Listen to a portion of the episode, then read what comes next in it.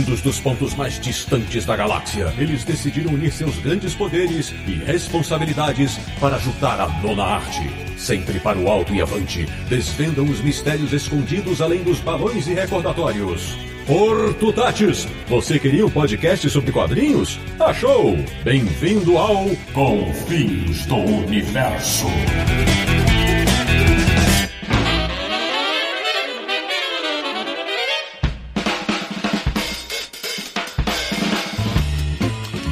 Bem-vindo, bem-vindo! Está começando mais uma edição de Confins Universo, um podcast sobre quadrinhos que é um verdadeiro presente para os ouvintes. Que é o podcast do Universo HQ, o site que adora dar e receber presentes em qualquer época do ano. www.universohq.com. E o programa de hoje é para ouvir com o bloco de notas aberto ou lápis e papel nas mãos. Eu sou o Sidney Guzman, falo de São Paulo e tenho muito orgulho quando vejo que a hashtag que eu criei há alguns anos segue se espalhando temporada a temporada. De Petrópolis, no Rio de Janeiro, ele que adoraria entrar na mente de Sherlock Holmes. Samir Naliato. Dar quadrinhos de presente é uma prova de amor. Havendo nosso timaço de convidados, todos eles estreantes do Confis Universo. De Mogi das Cruzes, São Paulo, uma mulher que sabe como é árduo o combate cotidiano. Priscila Mantovani. Boa noite, tudo bem? Tô bem feliz de estar participando. Da Zona Sul da capital paulista, ela, que felizmente quer distância de boy dodói. Bianca Sakai. E aí, gente? Obrigada por chamar. E por último, mas não menos importante, de volta redonda no Rio de Janeiro, um cara que também espera pelo fim da noite. Daniel Miranda, o Negro Geek, bem-vindo. Fala, rapaziada. Pô, dar quadrinhos de presente é tão bom quanto receber quadrinhos de presente, né? pois bem, meus amigos, o Confis Universo de hoje, eu já aviso, é sobre um tema que vai se repetir anualmente. Afinal, de quadrinhos de presente. E a gente vai mostrar quanta HQ boa tem para presentear alguém que você gosta. Então, não sai daí que o papo começa já.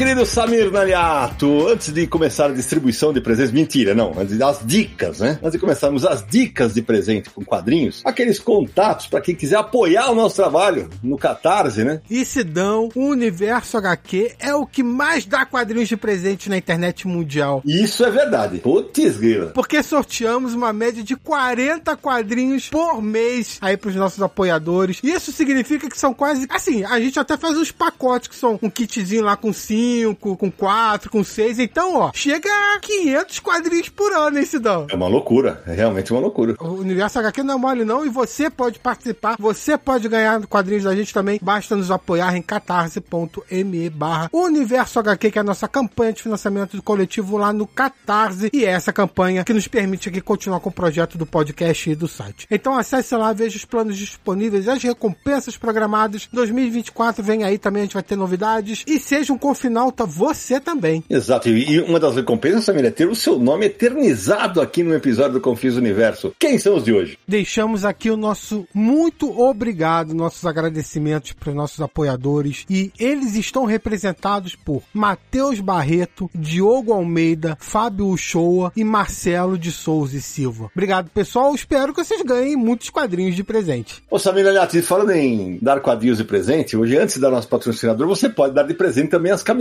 do Universo HQ. As nossas camisas estão disponíveis em universohq.com barra loja. Você vai cair diretamente na plataforma uma penca de vendas de camisas e lá tem as estampas do Confins do Universo e do Universo HQ. Passe lá para ver as nossas estampas bonitonas e a camisa dos fãs dos quadrinhos, o Jesus de bicicleta e estamos pensando em novas camisas também. Mas ó, lá você vai encontrar todos os tamanhos disponíveis, ainda tem o formato Baby Look, cinco cores diferentes e você vai provar que é um verdadeiro fã de quadrinhos. Baby Look, agora vai. Segura esse Confis Universo, Universo Quero só ver. Samir, agora, antes de começar o papo, o nosso patrocinador, a Comic Boom. Loja Comic Boom fica lá na rua Tijuco Preto 361, no Tatuapé, em São Paulo, pertinho da estação de metrô Tatuapé. Uma loja tradicionalíssima de quadrinhos em São Paulo. Você vai encontrar de tudo lá. Se você não mora em São Paulo, eles enviam para o Brasil inteiro, comicboom.com.br. Acesse para fazer as suas compras. O frete é grátis, acima de 299 reais pro Brasil inteiro, tá? E ó, lançamentos sempre com 20% de desconto. Os descontos nas pré-vendas podem chegar a 30%. Todas as compras pelo site geram cashback de 15%. Enfim, são muitas oportunidades para você poupar uma graninha comprando o seu quadrinho. É isso aí. Então agora deixa eu apresentar o nosso convidado e nossas convidadas. Priscila, pela ordem, se apresenta aí pra galera do Confins Universo, fala do teu trabalho no Instagram. Muito bem-vinda. Obrigada. Então, boa noite, pessoal, novamente. Eu tenho um blog Leitura e Mania desde 2015,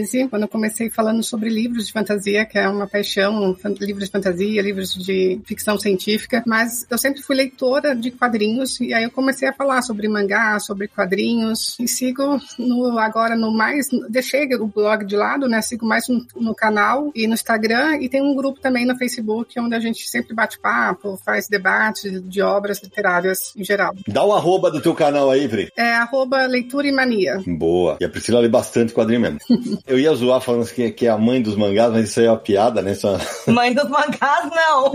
Isso é uma piada interna minha, minha com a Bianca. Bianca Zacaia, querida, me conta aí. Conta aí para os nossos ouvintes. Como é que tá esse negócio de divulgar quadrinho no Mangás Brasil? Conta aí pra galera o que, que você já fez nesse mercado. Bom, vamos lá. Eu já trabalhei no marketing de mangás da editora Panini, né? Uma breve passagem por lá. E depois acabei engatando de entrar na Mangás Brasil, na MB, e fazer review de quadrinhos, não só mangás, né? Mas muitos quadrinhos e quadrinhos independentes também. E eu tô faz, não faz tanto tempo que eu tô nesse meio, né? Eu uhum. descobri, assim, redescobri, né, os quadrinhos, na verdade, já faz, assim, uns dois anos, mais ou menos. E eu era bem otaquinha, né, quando eu era adolescente. Então, eu consumia muito mangá quando eu era novinha, né? Tive um hiato aí de uns alguns anos aí, não vou falar quantos, mas alguns anos. E agora eu voltei com tudo, tá até review, tô fazendo pela MB, né? Eu também faço parte do Papo Nerd com elas, né? E também sou madrinha de um projeto muito legal no Rio de Janeiro, que é a Mangateca de Cria. Não sei se vocês já ouviram falar. Maravilhoso. É uma mangateca comunitária, a primeira mangateca, né? Tipo, a primeira livraria especializada em mangás, né? Do Brasil. E fica no meio da comunidade ali do Morro do Falé, em Santa Teresa, né? O trabalho que o Ed e a Pan ali fazem é incrível. Tem de 30 a 35 crianças que frequentam o lugar. Então eles leem os mangás. Não só mangá, mas eles também tem, tem HQs, tem gibis. Eles leem muito a Turma da Mônica também. É um grande hit lá da mangateca. E, enfim, é um trabalho fantástico lá que eles fazem pra, enfim, né? Dar acesso para as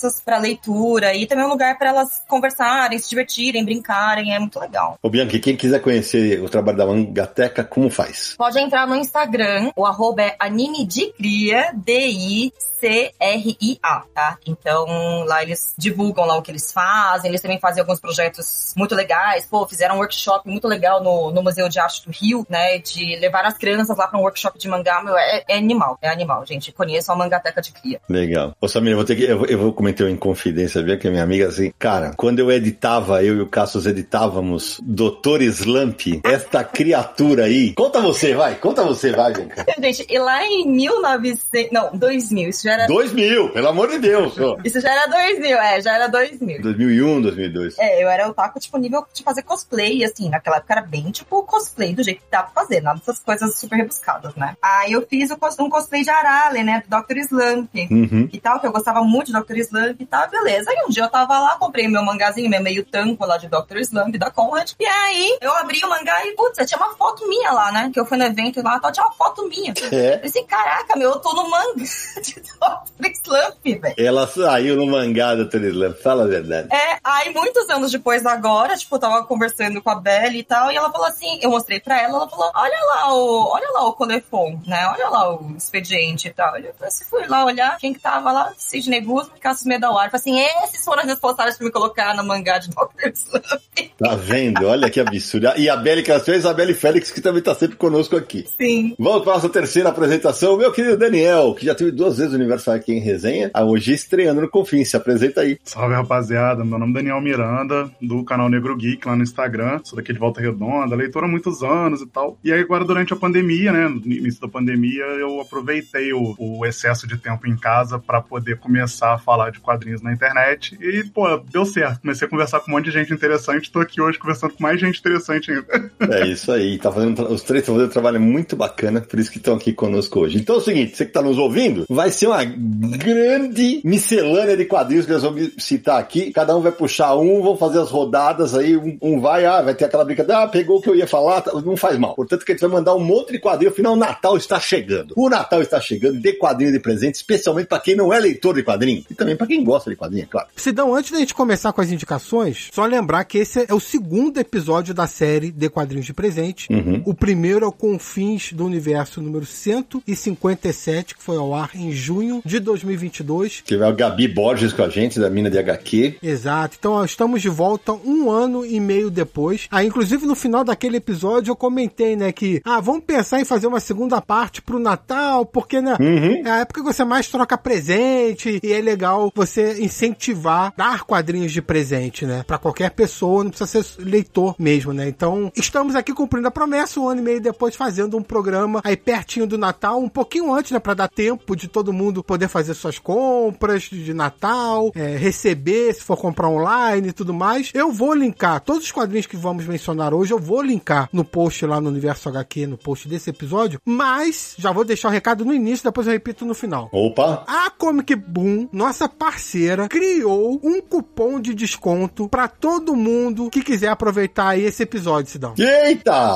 Então, ó, pessoal, preparem-se. O cupom de desconto da Comic Boom é D quadrinhos de presente. E atenção, porque o D tem acento circunflexo, tá? Tudo junto, D quadrinhos de presente. Se escrever errado, o cupom não funciona. D quadrinhos de presente, acesse lá comicboom.com.br. Esse cupom vai dar direito a 15% de desconto adicionais e frete grátis em compras a partir de 349 reais. Então, por exemplo, você vai querer comprar um lançamento lá que tem 20% de desconto, com esse cupom são mais 15% de desconto, tá? Esse cupom ainda vai gerar um cashback de mais 15% para você poder usar em compras futuras, o que significa que no final das contas a sua compra vai ter 30% de desconto. Então aproveite, o cupom só não vale em conjunto com outros cupons, então tem que usar só esse cupom e também não vale para pré-venda, para ofertas da semana, né, que tem até 70% de desconto já, nem para os packs, né, os kits que juntam vários quadrinhos. Mas pro resto, pode usar à vontade, aproveite aí para fazer suas compras de Natal, programar os presentes para você e pros outros. Ah, então isso significa que nós, cinco, vamos gastar mais o dinheiro da Comic Book. É, com certeza.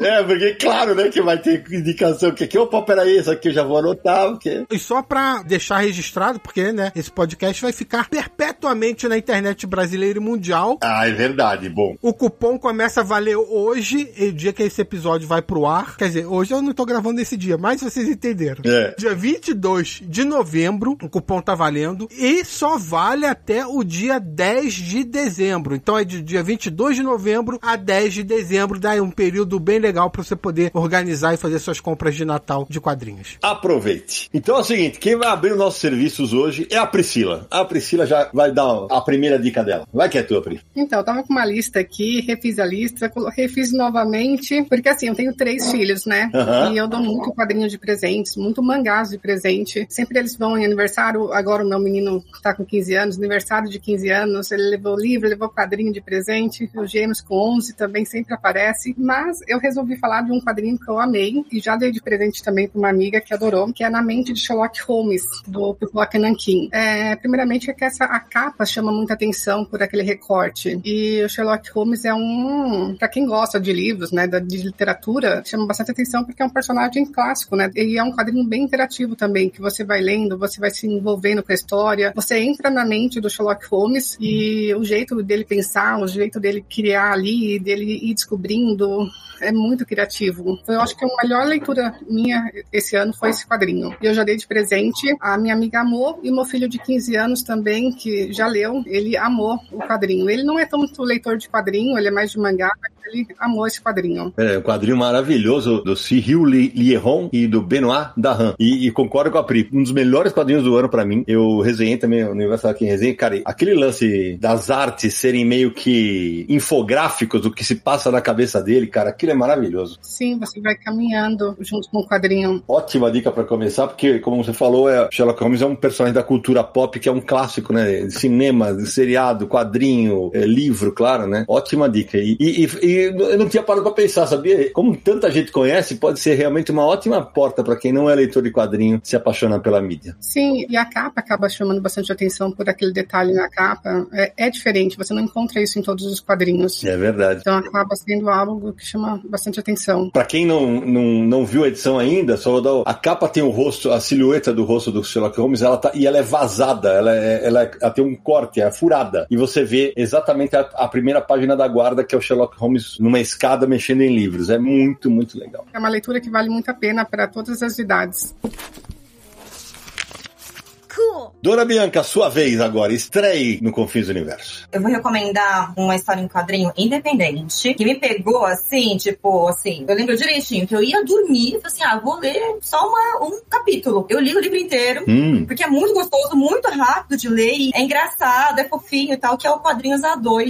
nossa, maravilhoso. né, do Paulo Crumbin, da Cris Eico. E eu, inclusive, eu tava, esses dias eu tava na, numa feira, né, de, também de livros e tal, e eu vi que até uma adolescente, ela viu o Quadrinhos A2 e chamou atenção a capa, né, que tem o, cachorrinho deles, né, o Pino, e ela, ela quis, assim, sabe, então a capa chamou a atenção dela, né, e aí a Cris, né, eles explicaram do que, que eram as histórias e tal, mas ela gostou da capa, então ela levou pela capa, então, e a arte deles é incrível, assim, e é um estilo mangá, mas é bem diferente do que a gente tá acostumado com mangá, até porque, bom, né, são historinhas BR, né, e, e são autobiográficas, e, cara, são de uma comédia tão sutil e tão gostosa, assim, né, uma, e umas tiradas tão boas, É verdade. que, olha, eu acho que pra qualquer idade até, nem sei se pra crianças que eles vão entender, mas Completamente. Eu lembro que eu conversei com a Bianca no dia que ela, tava, que ela postou que ela tava lendo, mandei mensagem pra ela no Instagram e tal, e ela falou que ela tava apaixonada, não sei o que e tal. Tanto é que o Quadrinhos A2 foi a razão pra eu chamá-los pra fazer o Penadinho, né? Eles eram dois, duas mulheres do Penadinho, mas eles são de uma naturalidade contando isso. A história, já, ela já, essa história já apareceu aqui no Confins, no momento, que momento foda. A história em que a Cris Eico está segurando um peido. É uma das coisas mais engraçadas que eu li na vida, talvez. Eu, eu chorava de rir. Não. Que aí, a Bianca, só de, só de lembrar, ela já tá rindo, cara. Não, é que assim, e aí quando eu fui comprar meu primeiro quadrinhos A2, a- era a Cris, né? E aí eu perguntei pra ela do que que são as histórias. Ela, né, ela olhou e falou assim, ó, esse aqui tem história de peido e tem história de meditação. Aí eu, tá bom, eu vou comprar, só pelo peido. Eu, eu levo e valeu muito a pena. É, é isso, é isso, cara. Essa daí é realmente maravilhosa. Ótima dica. Porque tem história em que pô, o Paulinho sai pra correr, tem história que eles perdem o voo. Cara, é- eles são sensacionais.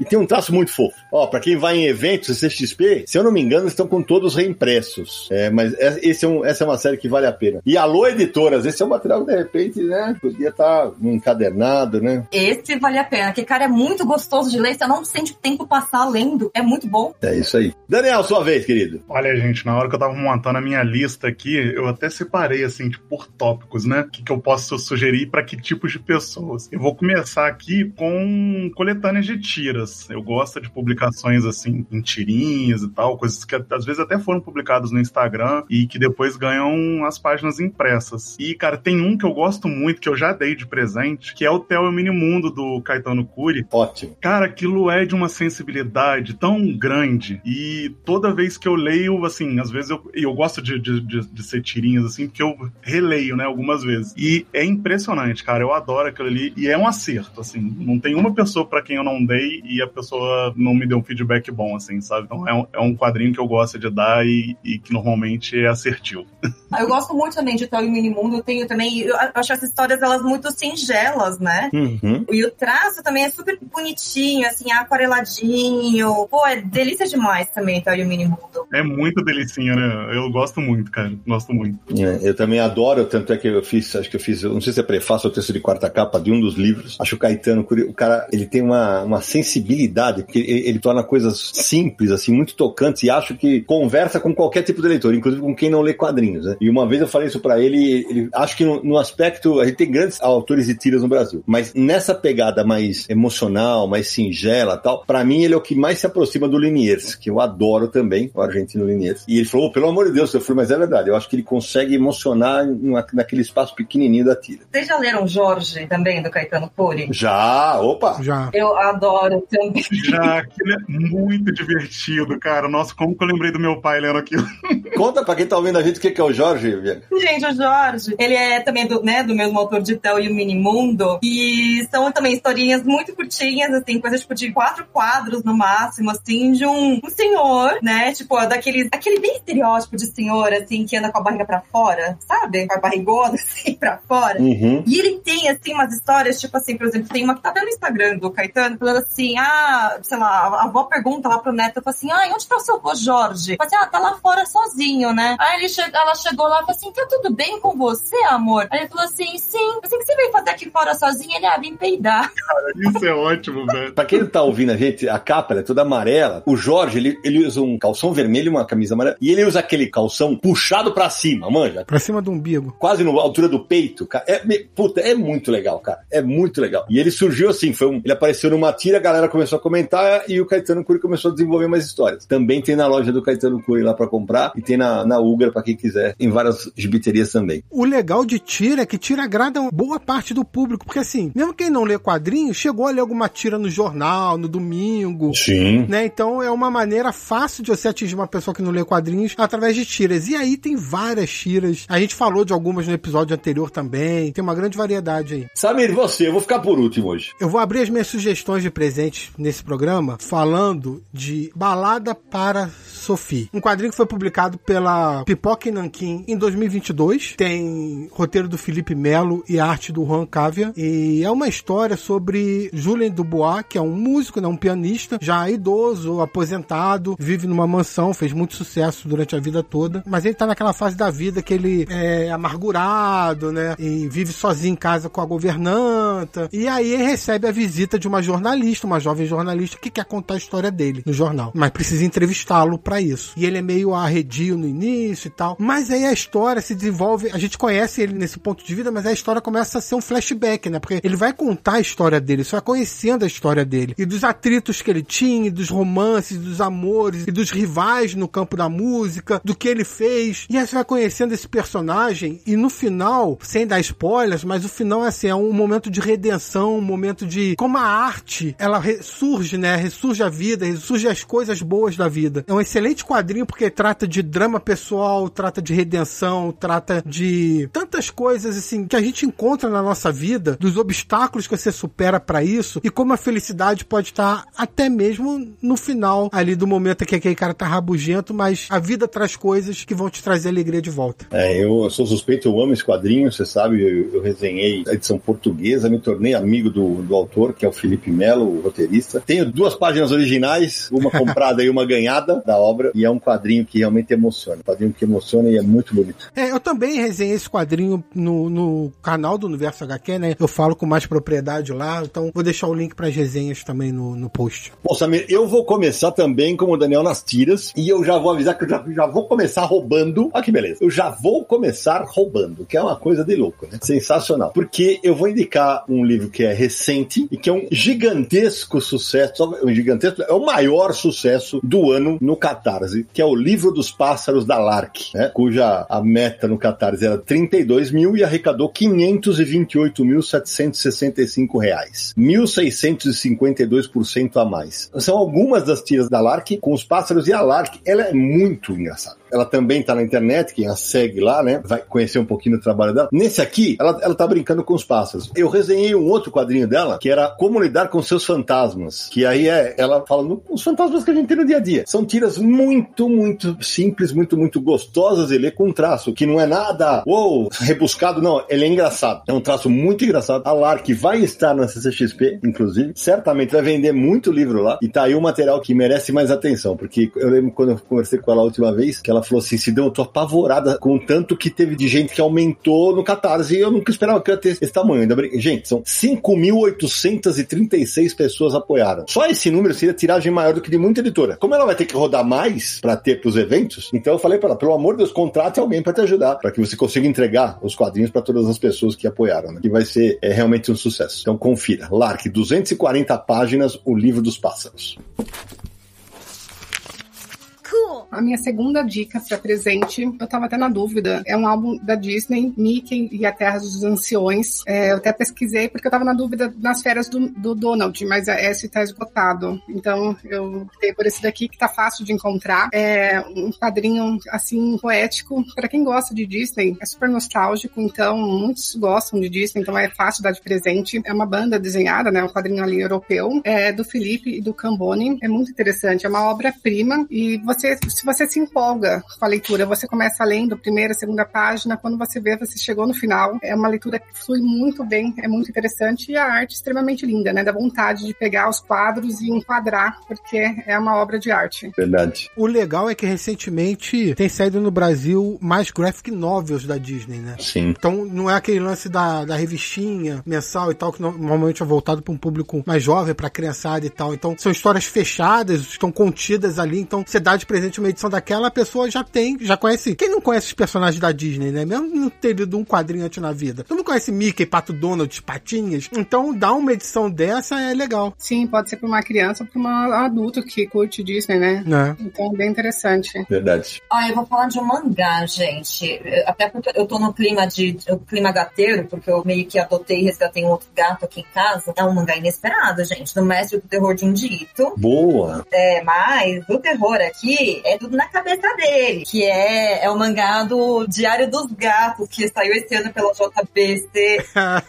e aí ele até começa, assim, né, de um jeito meio. É uma história de terror, ele tá numa casa nova ali com a noiva dele. Não sei se era noiva, se estava casado, enfim, com a esposa dele. E aí ela resolveu levar o gato dela junto, né? O gato morava com os pais. E aí o Jundito, ele fica assim, tipo, putz, meu, é um gato que, pô, ele tem a cara de uma caveira, não lembro se é a cara de uma caveira, a cara do diabo nas costas, eram as manchinhas do gato, sabe? E aí, enfim, eu acho que até posso chamar que é um HQ autobiográfico, porque, tipo, são várias historinhas dele com os gatos. É, porque o gato existe de verdade. Sim, os gatos, e tem foto dos gatos no meio do mangá, né? E é o Yon e o Mu. E aí, enfim, ele contando todas as peripécias dos gatos, tipo, e ele querendo ser amado pelos gatos, o ciúme pelos gatos gatos. Ah, eles estão brincando com a minha esposa e não estão brincando comigo. É muito engraçado você ver o de um dito desse jeito, assim, sabe? É bem inesperado, assim. E é um mangá divertido, assim. Então é bom pra gateiro, é bom pra quem já curte mangá, pra quem não curte mangá também é bom. E até pra se bobear, até pra criança também vale, porque são umas histórias muito, tipo, de dia a dia, assim, sabe? De casa. Então, essa é uma recomendação minha no clima gateiro aqui. É, eu já li, é uma leitura bem interessante. É bem diferente do que você tá normalmente encontra, né, nos mangás dele. É mais leve. Totalmente. É, porque ele, ele, o cara é o cara do terror estará na CCXP. É. O legal desse mangá, talvez a gente até volte a falar do Junji Ito, porque ele é mais conhecido pelos mangás de terror mesmo, né? E, e ele faz uma arte assim que incomoda mesmo, que te deixa meio maluco. Mas o, o legal desse mangá do gato é assim, que é uma coisa completamente que você não tá esperando dele, porque é meio de humor o mangá, mas ele é tão conhecido por gerar o terror pro leitor, mas quem sente terror é ele na história. Pra gente, como leitor, é engraçado, é um humor. Pra ele é o terror, né? É isso aí. Pô, eu vou pegar então o bonde aí do gato, né? Vou sugerir o Mingau Apego da Ana Cardoso, né? Que saiu aí a MSP pela Panini. E, cara, é isso aí. Eu também sou, sou gateiro, né? E eu sou muito apaixonado em história de bicho. Eu acho que é o tipo de, de HQ, assim, que, pô, me pega fácil. E pros meus amigos, que eu sei que, assim como eu, né, são apaixonados por bicho, cara, é certo. É Mingau Apego. Outro também que eu gosto muito, já vou roubar aqui, é o Páginas em Branco, do Paulo Kilvagen. Cara, HQ de gato é batata, me pega fácil. E também é o tipo de, de quadrinho que eu gosto de dar. Tem um amigo meu que eu, eu dei recentemente, o, o, Mingau, né? E a gente tava comentando, né, sobre os gatos que, que a gente já teve, que sumiram e que depois de muito tempo apareceu na casa de outra pessoa e tal. Então, é muito fácil se identificar. É uma leitura, assim, agradabilíssima, né? Mingau Apego aí, é muito gostoso de ler. E, cara, pega para todas as idades, né? Minha mãe adorou, minha sobrinha, que tem 13 anos, também curtiu demais. Eu vou te falar como editor da obra. A ideia era justamente essa. Vamos pegar o público gateiro, né? Porque certo aí funcionou demais. Nossa, demais, demais. E a minha sobrinha, por exemplo, cara, foi praticamente porta de entrada para ela, porque. Ah, que legal. Pô, foi maravilhoso. Ela pegou, ela é apaixonada em gato e ela devorou a revista. Aí logo depois ela pegou o Bidu também. É, e a, e a Ana Cardoso fez um trabalho lindo, né? Eu sou mais dos doguinhos do que dos gatos. É, eu também. Mas, já que tá falando de quadrinho de, de animais e tal, Lembrar que a Ana Cardoso fez Quando Você Foi Embora pra Balão, que é sobre um cachorro, no caso, né? Não é um gato. Nossa, como é lindo isso. É lindo. Ai, é lindo. É. Ele tava na minha lista. Já, já, agora eu gostei, já começou.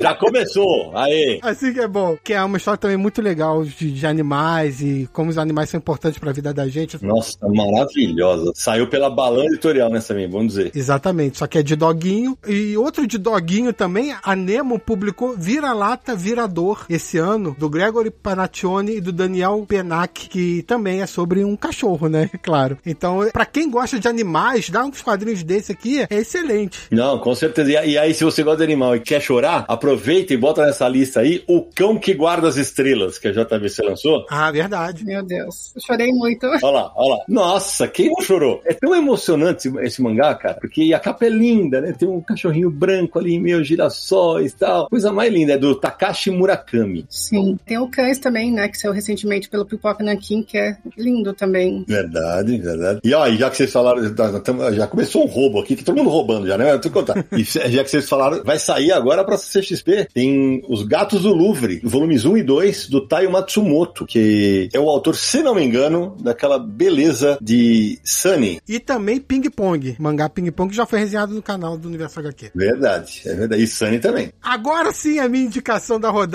Eu vou falar de um quadrinho que ainda não saiu. Mentira. Já saiu, mas vai sair de novo um pouco diferente. Que é Bear da Bianca Pinheiro pela Conrad, que tá em pré-venda. Mas esse quadrinho já foi publicado antes, é, Planemo, Independente e tal. Por que, que eu fiz essa brincadeira no início? Porque a Bianca meio que refez a história pra essa nova versão da Conrad, né? Incluiu mais coisas e tudo mais. Só que o que, que é Bear? Deixa eu explicar. Bear é a história de uma menininha chamada Raven que se perde dos pais numa floresta e encontra um urso chamado Dimas.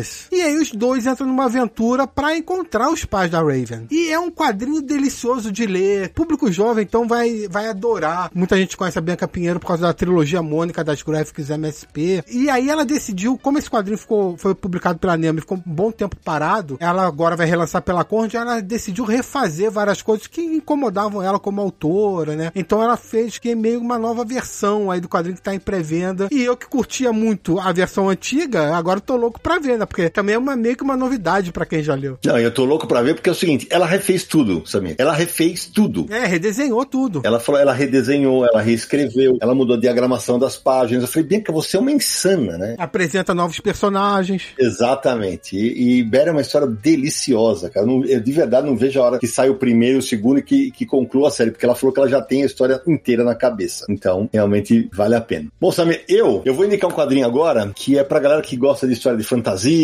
que especialmente adora arte bonita. A Idade de Ouro, volumes 1 e 2, publicado pela Nemo. O roteiro é do Círio Pedrosa, que faz a arte também, em parceria com a Roxane Morrey. É uma fábula maravilhosa, com um desenho esmagador do Círio Pedrosa. É um negócio de tirar o chapéu, de fazer o queixo cair. Ele faz várias páginas duplas. Se você pegar o primeiro volume, por exemplo, e olhar as seis, sete primeiras páginas duplas, eu mostrei isso na resenha do Universo aqui, elas todas formam uma cena gigantesca. E ao mesmo tempo é uma história que conversa muito com os dias atuais. Porque a história da Tilda, que é uma princesa, e o, o rei, o pai dela morreu, e ela que assumiu o reinado e tal. Só que a própria mãe dá um golpe nela, né? E, e dá um golpe e o filho toma o poder. É uma história muito. fala muito de machismo, para quem conseguir ler nas entrelinhas, e com uma arte, cara, que eu, eu não me canso de falar. É realmente espetacular. Edição gigantesca, grandona, capa dura, material bonito, para quem inclusive não lê quadrinhos.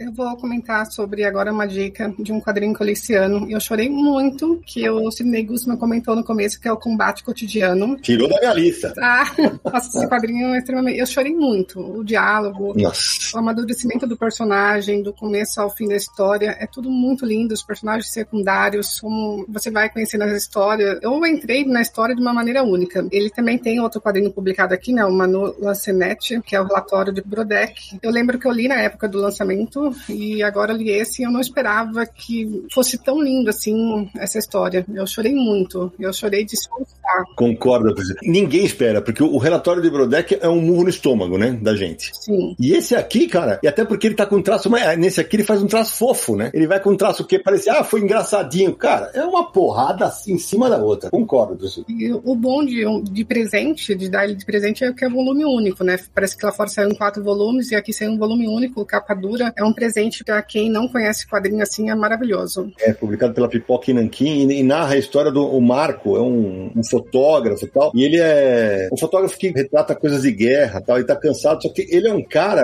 que tá distante da família, ele é um cara solitário, ele não quer se apegar com ninguém. Quando essas coisas começam a entrar na vida dele, cara, puta vida. Sim, eu tô com medo de falar e dar spoilers. É, eu também. É página a página, ali você vai acompanhando, é um, uma surpresa atrás da outra, é muito lindo. Eu resumiria, Priscila, se você concorda comigo, é um álbum sobre amadurecimento, né? Sim, ele vai amadurecendo página a página ali, e no final é muito lindo. Eu resenhei esse álbum no, no Universidade aqui em resenha, e eu falei que para mim é, esse álbum é quase um, um tratado sobre como você aprender a ser filho e como você aprender a ser pai ao mesmo tempo. Sim, é bem isso. Muito, muito bonito. Muito bonito. Ótima dica. Ai, gente, vocês estão falando de chorar?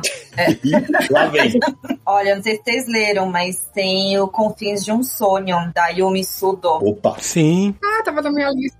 Ele é muito bom, gente. É uma história assim. Ele, ele é um mangá também, né? E é, é uma, é uma história mais madura, assim, né? Então é um público mais, mais velho, mais velho, né? Sei lá, jovens, adultos uhum. e tal. É a história de duas mulheres, assim. Elas são amigas há muitos anos, assim, tipo, décadas, né? E elas não se, não se viam, elas se encontraram depois de velhas, assim, tipo, elas, elas têm uns 80 e poucos anos, né? E elas estão numa. Uma tá claramente com sintomas de Alzheimer, né? Ou de senilidade ali, que ela tá esquecendo as coisas, né? E a outra, enfim, continua a vida dela, né? Solta, solteira e tal, não sei o quê. E elas duas, então, elas se encontram e elas começam a relembrar algumas coisas do passado delas, né? E aí você vai, assim, no começo você já fica meio assim, meu, não é essa amizade, né? E depois elas vão contando as coisas, depois você se liga muito rápido, na verdade, nem é spoiler, né? De que elas, pô, elas se gostavam muito, sabe? Era um romance ali. E só que era uma época que, né, o amor de pessoas do mesmo sexo não era bem visto, muito pelo contrário. E, inclusive, as mulheres eram vistas muito como, tipo assim, ó, você vai ter que casar e ter filho. É essa a vida da mulher. Então rola toda essa,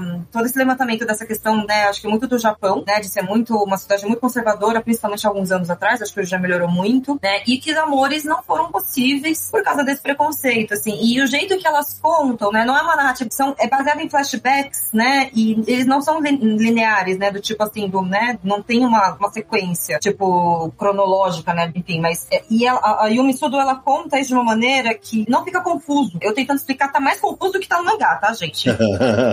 é muito sutil, é muito delicado, é muito sensível e é muito emocionante, assim, você vê assim, putz, cara, pô, por quê, sabe? É que é uma história de amor marcada por desencontros. É um amor que existe que não conseguiu ser concretizado ao longo das, dessa jornada da vida das duas. Então, quando elas se reencontram e elas se veem novamente, aí o quadrinho começa com esses flashbacks para mostrar o que, que aconteceu na vida das duas durante esse tempo todo até se reencontrarem ali, como tá no começo do mangá, e por que que elas se, se amavam, enfim. Eu resenhei esse mangá também no canal do Universo HQ, eu vou deixar o link pro pessoal poder dar uma olhada. E é uma história realmente emocionante. Bom, eu tenho até tô um pouco sumido aí da, das redes sociais, porque eu tô atuando muito aqui em Volta Redonda, junto com, com algumas é, frentes mais sociais, e, e acaba que eu tô tendo muito contato com professores, né? E a gente conversa muito sobre como inserir os quadrinhos nas escolas e tal. Bom, eu separei um quadrinho aqui que eu tenho indicado muito para esses professores e já até dei de presente para alguns, que é o Beco do Rosário da Ana Luísa Queller. Saiu pela Veneta. É um quadrinho que conta a história do Beco do Rosário que em Porto Alegre, né? E aí mostra um pouco sobre mobilidade urbana e como que as políticas de mobilidade urbana da cidade também tinham uma, uma pegada meio eugenista, sabe? De jogar a população preta periférica realmente para lugares longe dos centros das cidades, né, e tal. É um trabalho de pesquisa muito interessante, com a arte muito bonita. E, cara, assim, é muito interessante quando eu, eu sugiro esse quadrinho, né? Os professores ficam assim, cara, eu nunca imaginava que uma história em quadrinho pudesse trazer tanta informação de um jeito tão potente. E aí eles até já, já, já recebi feedback de alguns que, assim, já virou tema de discussão dentro de sala de aula, sabe? Então é muito gostoso receber esse feedback também. Que legal. E a Ana Keller tá lançando agora pela mesma Veneta o, o Viaduto, que é o novo quadrinho dela nessa linha. Eu tô louco pra ler. Olha, ai, que maneiro. Eu vou indicar meu quadrinho, mas espera aí que antes disso, o Daniel acabou de falar que tá envolvido em vários projetos e tal, mas ele não falou ainda do projeto dele em parceria com a editora Ultimato do Bacon, que é o selo de quadrinhos Negro Geek. Pô, Daniel. É. É,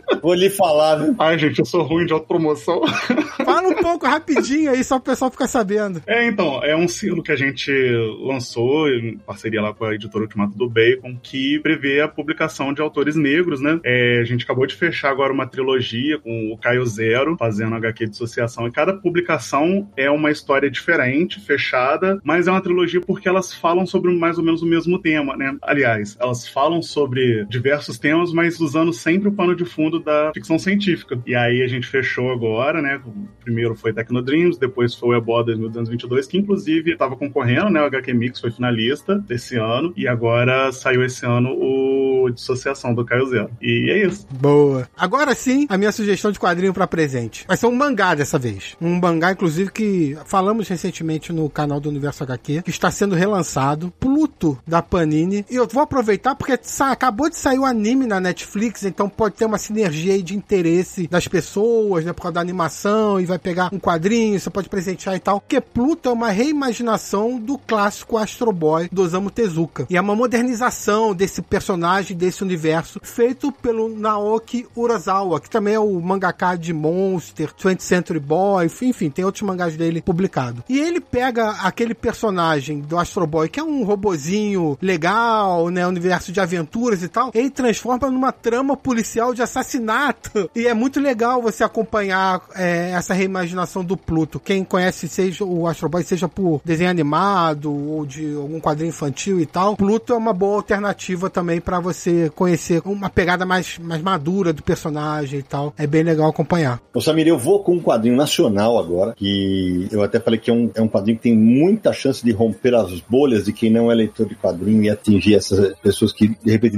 nem estão acostumadas com essa mídia, que é Debaixo d'Água, da Fernanda Balcati e do José Aguiar, que são um casal, foi publicado pela Quadrinhofilia, com apoio da Lei de Incentivo à Cultura de Curitiba. A história é quase autobiográfica sobre os dois e narra o quê? A luta de ambos para que o, o primeiro filho nasça de parto normal. Cara, eles vão narrando com uma naturalidade e assim, e indignando quem tá lendo, porque assim, não, não, não melhor fazer, melhor fazer cesárea, não quero fazer, os médicos falando isso, sabe? Aí depois tentam demovê-la da ideia, mas ela quer que o filho venha ao mundo num parto normal. A HQ toda é muito, é muito informativa, porque conta que o Brasil é um dos países recordistas da realização de cesáreas do mundo, né, tal, e vão dando dados, como por exemplo, que a, a taxa ideal de cesarianas estabelecida pela Organização Mundial de Saúde é de entre 10 e 15% dos partos. No Brasil, a, a média é de 55% de cesárea. Então, e nas redes particulares chega a 90%. Então, o álbum, ele é muito, muito interessante nesse aspecto de mostrar como mesmo querendo no Brasil, você pode não conseguir ter o seu parto normal. Um álbum que para pessoas que de repente estão grávidos, os casais que estão grávidos, pode ser uma leitura bem interessante e esclarecedora. Eu vou comentar agora de um quadrinho que eu acho que é bem importante, porque a gente está vivendo no mundo, que é Palestina, do Joe Sacco. Eu tenho a edição da editora Conrad, que eu li lá no passado, que eu, a minha edição tá até velhinha, que eu já li e reli. A edição nova também da editora Veneta, extremamente linda. É, é um quadrinho muito importante para a gente conhecer um pouquinho mais do que está acontecendo no mundo, conhecer a realidade da Palestina. É uma aula de história e eu gosto muito de quadrinhos jornalísticos, então você aprende muito com quadrinho. Então é muito interessante você dar um presente que as pessoas, tipo, às vezes as pessoas não têm noção que um quadrinho, você vai aprender tanto no quadrinho. Eu já dei esse quadrinho de presente, edição antiga, e a pessoa ficar surpresa, porque não imaginar que vai encontrar tanto conteúdo num, num quadrinho. E é uma dica bem interessante. Priscila, aproveitando a sua indicação aí, também queria lembrar de outro quadrinho do Joey Sacco, que é Notas sobre Gaza. Essa foi publicada pela Quadrinho Companhia, que também aborda toda essa esse assunto da Palestina com Israel e, e traz uma, um ponto de vista aí sobre o povo palestino. E é interessante porque é um tipo de quadrinho que muita gente nem imagina que pode existir, que é o jornalismo em quadrinho, né? Sim, e do Joy Sacco eu gostei muito de reportagens, que eu acho que é da Companhia das Letras, e tem também, eu não, acho que agora não sei se é fácil encontrar, mas o Goras D. A área, a área de segurança Goras, é o meu favorito dele, é o meu favorito. É muito bonito. É um quadrinho assim que eu recomendo para todo mundo, mas eu não sei se tá fácil encontrar ou não agora. É, não tá não, mas acho que caiu uma boa, uma boa republicação. Sim, a Veneta tinha que republicar esse quadrinho aqui. Material poderoso. Eu fiz a adaptação desse texto, essa edição. Puta, é muito pesado, muito pesado. É engraçado, né, que tem muitos reviews que eu faço também, que a galera chega assim, nossa, eu não imaginava que, isso, que tinha isso em quadrinhos, né, que isso era um tema de quadrinhos e tal. E isso também aconteceu também com um quadrinho de jornalismo, né, um jornalismo em quadrinhos que eu, que eu fiz um review, que é o projeto Ribapuxá, né, é da Lígia Zanella com o Guilherme Profeta, né, a, a Lígia, ela ilustrou, né, e a reportagem é do Guilherme. E eles uh, conversaram com dois sobreviventes da bomba atômica que moram aqui em São Paulo, né, a bomba atômica de Hiroshima, né, especificamente lá de Nagasaki, que, assim, o, o, que eu falo, o problema dessa HQ é que ela é muito curta, assim, né, porque eu sei que tem história pra caramba, assim, né, do, do. É uma reportagem em quadrinhos, ele, né, conversou com os dois, inclusive ele conta, né, a, uma das entrevistadas, ela conta como que o tsuru, né, que é o, a dobradura de origami, né, de papel, ela virou o símbolo da paz, tem essa história que tá relacionada, assim, à bomba e a uma, uma sobrevivente não, porque enfim, ela já faleceu, mas uma menina, né, que foi vítima da bomba, na verdade, e ela, enfim, ia dobrar mil tsurus para ter o desejo dela realizado, que ela queria muito viver, né? O, o outro, o outro entrevistado, que é o Morita San, ele eu sei o nome porque ele, por muita coincidência, é colega de asilo dos meus avós. Então, eu vou visitar meus avós e tá lá o Morita San. Mas ele criou a Associação de Ribacuchás do Brasil, né? Para pedir direitos iguais aos imigrantes, né? Para pedir aos imigrantes os mesmos direitos que os japoneses que não deixaram a ilha tinham, né? Então eles lá eles tiveram assistência médica do governo, eles tiveram né, alguma ajuda, alguma ajuda financeira e quem saiu de lá não teve isso. Esse mesmo movimento aconteceu nos Estados Unidos, né? E aqui no Brasil foi liderado pelo Morita-san. Então conta um pouco dessa história também dessa associação. É, é uma reportagem muito legal, assim. É um quadrinho, acho que interessante para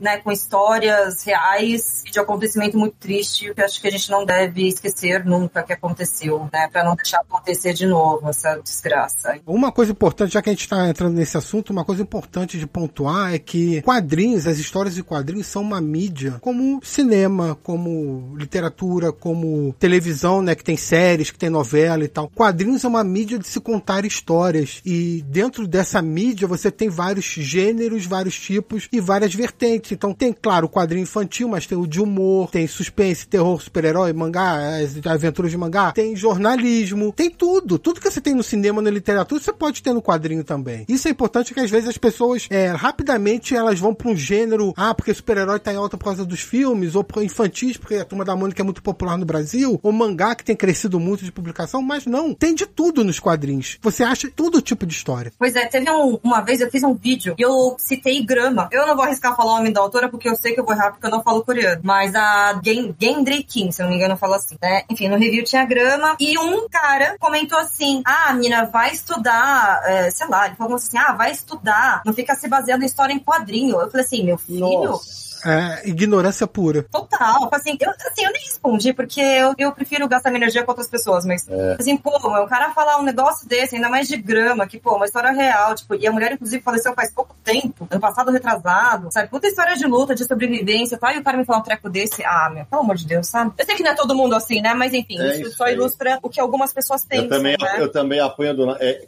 Keun Suki Gendrikin, é isso mesmo? Keun isso, Suki é. Gendrikin, é. Bom, eu vou pegar uma carona aí nessa temática de resgate histórico, né? E vou indicar a Marcha. Foi publicada pela Nemo em três volumes, né? E ela tem a participação do John Lewis, que era o congressista que participou ativamente, né, dos atos de desobediência civil, né, da história da luta antirracista norte-americana. E nessa trilogia, muito interessante, assim, toda a construção de luta mesmo dos negros americanos, né? Desde os movimentos do sit-in, né, da ocupação das bancadas lá dos restaurantes, até culminar mesmo na Marcha de Selma, né, que dá nome ali à, à publicação. Foi publicada ali em três volumes pela editora Nemo. E eu sempre indico esse quadrinho, né, justamente por conta dessa questão do quadrinho jornalístico tão poderoso, né? E ao mesmo tempo que ele é um quadrinho jornalístico, ele também é um quadrinho meio autobiográfico, né? Porque o John Lewis participou dessas marchas, apesar do quadrinho não falar só dele, né? Mas parte do ponto de vista dele ali, como um dos autores. Então é bem interessante o quadrinho. Foi interessante também porque eu, eu li esse quadrinho logo na sequência de ter visto o filme Selma, né? E tava tudo muito fresco na cabeça, e é o que, e é o, que o Samir falou, cara. O quadrinho é uma mídia, então a gente consegue fazer paralelos de outras mídias, da mesma história sendo contadas em mídias diferentes. Então, então é uma experiência muito rica, né? E também já dei esse quadrinho de presente algumas vezes. Gente, eu dou muito quadrinho de presente, não é sacanagem, não. Que bom, que bom, que bom, que bom.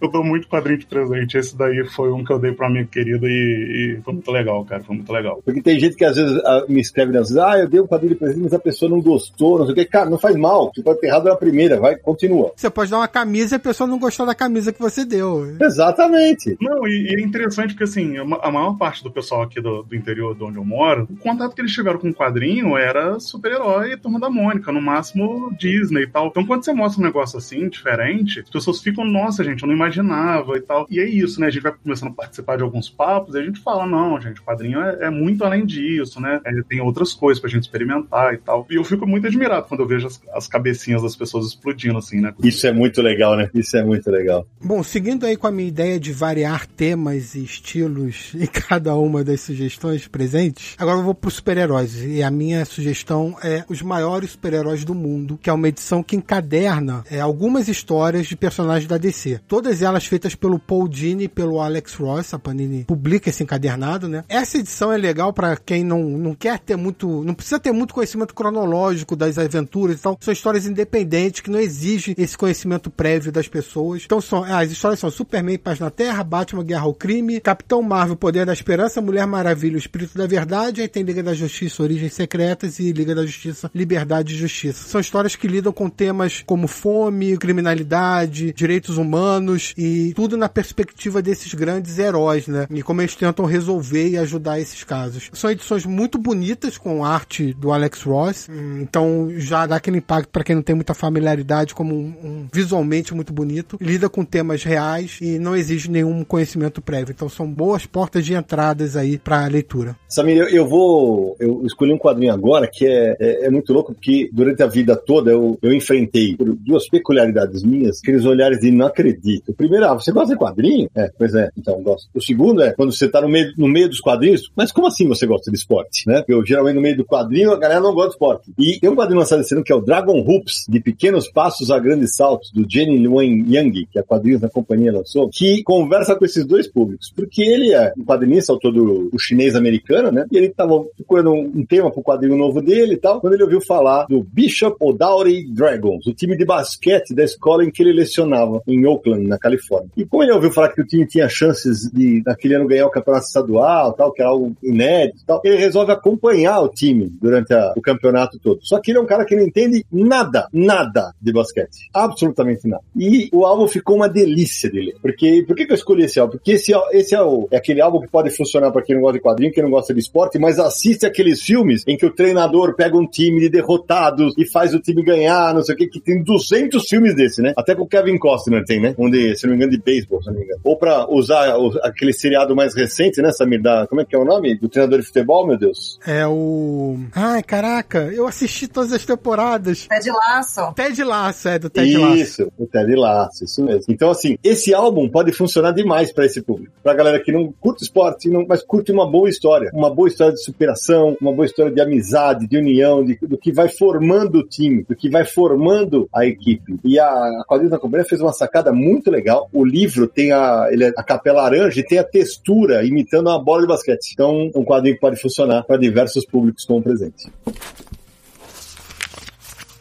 Eu vou comentar agora de um quadrinho que eu vou dar de presente agora de Natal pra minha sobrinha, porque ela me pediu e ela viu aqui em casa, ela ficou encantada com a minha edição, que é Cebolinha, a Biblioteca Maurício de Souza. Ela ficou assim encantada, porque normalmente ela lê aqueles gibizinhos, né, que o pai dela comprou na banca, que o meu irmão comprou na banca pra ela, mas quando ela viu aquele livro enorme aqui em casa, ela ficou apaixonada. Eu já encomendei um pra dar de presente de Natal pra minha sobrinha, então as crianças ficam encantadas com aquele álbum gigante, tantas folhas, ela ficou folheando encantada com Cebolinha 1973. É algo bem interessante porque você pode dar para criança, né, que tá acostumada ali com o gibizinho, ela amou. E as histórias ali, né, no começo ali, que são histórias que ela não conhecia, e ela já começou a ler a minha edição aqui em casa, ela ficou apaixonada. É, que bonitinho, porque eu edito esse material, né, então assim, eu tomo um cuidado danado, porque o que era comum naqueles anos de 1973 ali, tá, hoje tem muita coisa que é praticamente incorreta, então dá um trabalho danado, a gente faz uma série de extras no final, coloca, olha, isso aqui hoje não pode mais, tal. E ela tá aprendendo a ler, então ela mais folheou ali, ela leu, eu ajudei ela a ler algumas coisas, mas ela ficou encantada com o tamanho da,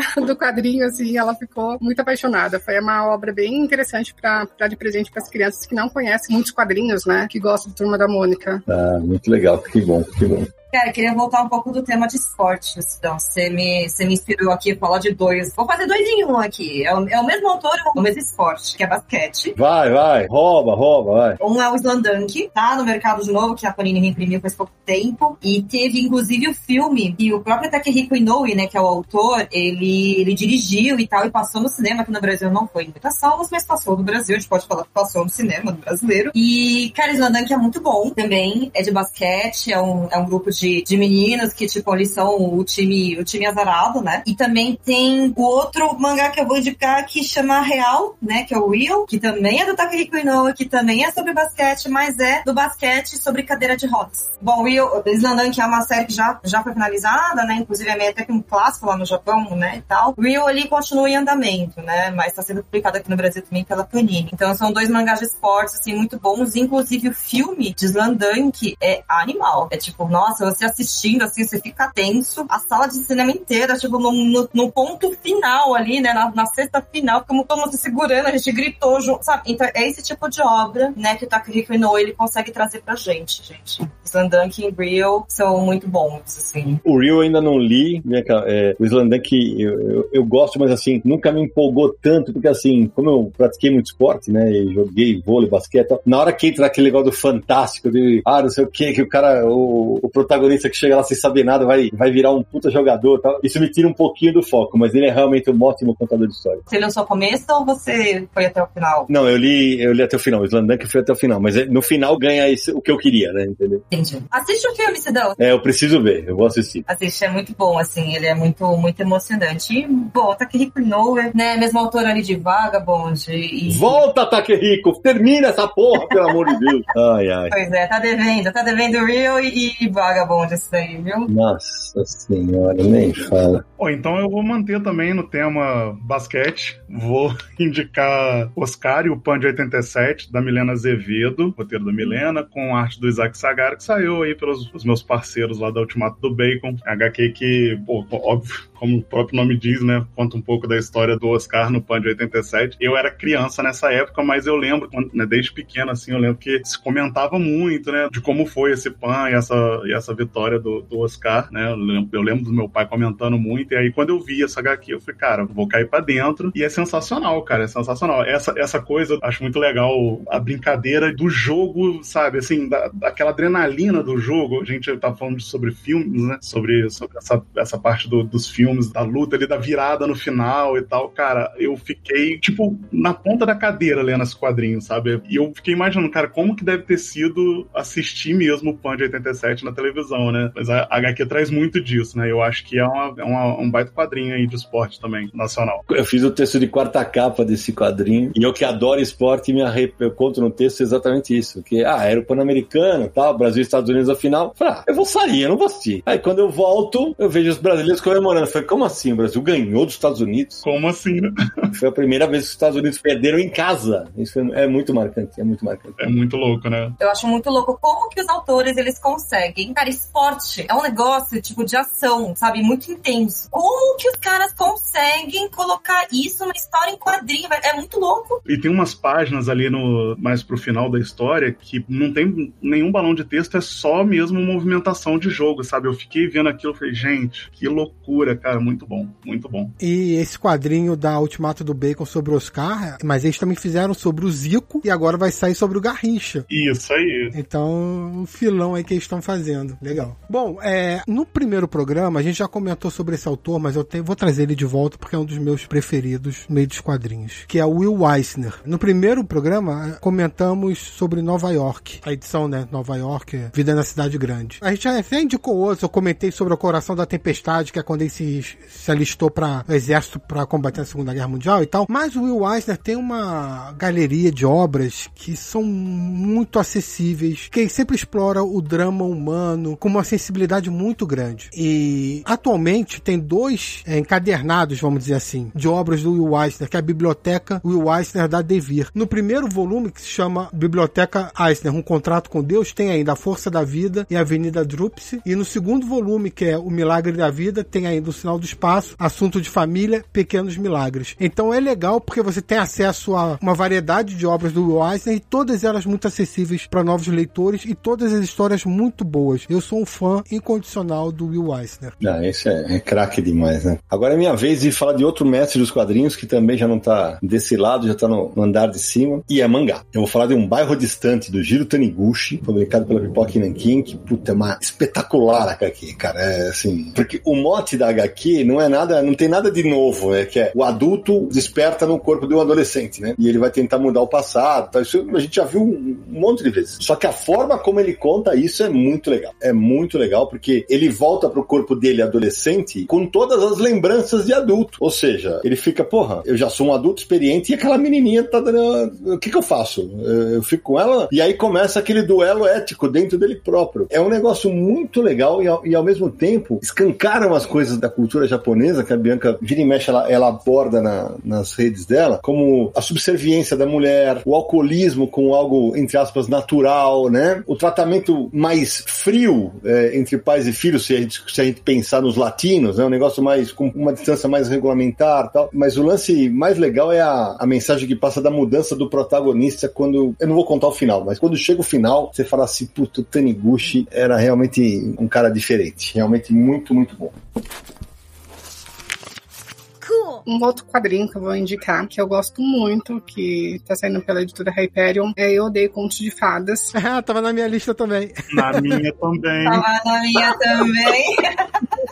É um quadrinho muito bom, muito divertido. É um algo fofo, mais pesado e violento. E consegue, assim, eu acho que é para um público que quer conhecer os quadrinhos ali. E eu, eu acho muito divertido o jeito da Gertrudes ali, ela falar aqueles palavrões que ela não consegue falar. E ela tá presa, né, num corpo de criança. Ela já tá, acho que quase beirando os 40 anos ali, né? E ela quer crescer e ela não consegue. O volume 1 e o volume 2 são maravilhosos, assim, são muito divertidos. A história flui muito bem. Então, é uma ótima dica de presente. Cara, esse negócio dela tentar falar o palavrão e não conseguir, eu acho isso tão engraçado, velho. E me lembra Sim. muito aquela, aquele seriado Bom Lugar, The Good Place. Não sei se vocês já viram. Sim, sim. Boa, boa. É verdade. Cara, é muito isso, sabe? Nossa, ponte que partiu.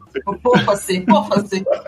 Esse é um quadrinho que, pra quem quer se divertir, é uma maravilha de ler. Tem os desenhos fofinhos, como se fosse uma coisa meio infantil e tal. Só que é puta violento. A menina, ela quer matar todo mundo porque não aguenta mais ficar presa no mundo de conto de fadas, quer voltar pra realidade, não consegue. Tem que tentar falar palavrão, é, descer pra cabeça de não sei quem. E, e é super divertido. Então, assim, pra você ter um bom passatempo, assim, dar umas risadas, eu odeio conto de fadas, é um bom- uma boa pedida. Sim, ele flui muito bem a história, é muito divertido. Minha indicação tá bem longe de ser um conto de fadas, né? Porque são histórias bem reais. E o Sidão usou esse livro que eu fiz review, pra fazer introdução aqui pra minha pessoa, que é Boy Dodói, super recente, lançado pela editora da Bebel, né? Bebel Books. E são 11 autoras e autores, é, ilustradores, né? E selecionaram histórias que eles coletaram na internet, né? Pelo Instagram. Que foram ali mais de 300 histórias, se não me engano. Sobre histórias de caras zoados que foram muito zoados, assim, tipo. Tem história de tudo, desde o menino. Menino não, né, gente? Menino passa muito a mão na cabeça do cara. Porque é um, é um homem. Um homem que ele é muito criado, muito mimado pela mãe, ele leva a mãe no date.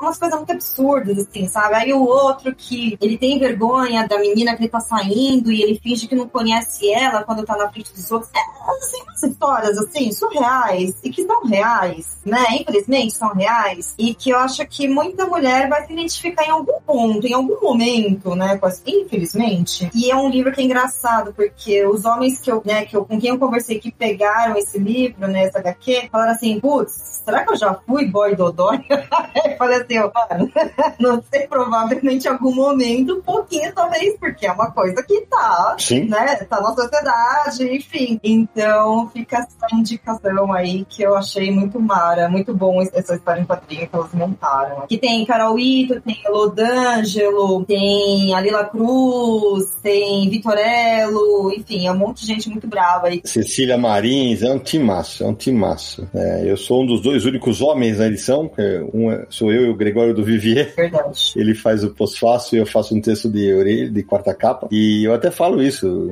Teve um monte de gente que me, tem uns mané que me xingaram. cara tal. Falei, cara, homens, leia. Leiam porque, cara, certamente em algum momento a gente já fez cagadas desse nível. É, não, não, não, eu, pelo menos, não nas, nas que estão ali, porque, pelo amor, tem umas ali que você fala impossível. Impossível, não, mas é possível. É possível, infelizmente é possível. É dolorido, mas é possível. Vou te contar. Eu não conhecia esse quadrinho, já coloquei aqui na minha lista. Ele é muito bom. É. E, e, assim, tipo, ao mesmo tempo que você, você quer dar risada, mas depois você fica assim, pô, meu, mó trágico, sabe? Tipo, porque ela, elas colocam, né, algumas situações de, de uma maneira muito cômica, mas não é engraçado. É tipo, é triste, é horrível, é péssimo, assim, né? Enfim, é um misto de, de sentimentos, assim. Eu vou contar um negócio aqui. No meu primeiro dia dos namorados, eu fiquei pensando em quadrinhos para dar pra, pra Vanessa, né? Minha, hoje em dia, minha esposa, né? E aí, cara, eu comprei pra ela Cumbi do Marcelo de Salete. Cara, e eu fiquei pensando muito qual quadrinho que eu queria dar para ela, porque ao mesmo tempo que eu queria que fosse um negócio acessível, eu também queria que fosse alguma coisa que conversasse com a gente, né? Que fosse interessante, que falasse sobre a nossa história e tal. Então eu tive essa questão de, de buscar um autor negro que falasse sobre uma temática racializada. E, como eu vi que na, na no, no, outro programa vocês citaram Angola Janga, né? Eu separei Cumbi porque eu acho que o, o Angola Janga, até pelo tamanho dele e tal, ele é um pouco mais denso, né? Tem uma história mais linear. O Kumbi, você já consegue aproveitar ele em etapas, né? Você não precisa ler ele todo de uma vez só, são quatro histórias, então você aproveita ele de uma forma mais pausada, né? E, e o que acaba alongando um pouco a experiência da leitura também, né? Eu, eu, gosto muito de série antológica por conta disso. Você tá lendo aqui agora, aí você dá uma pausa, depois você lê outra história, não sei o quê. Mas é isso,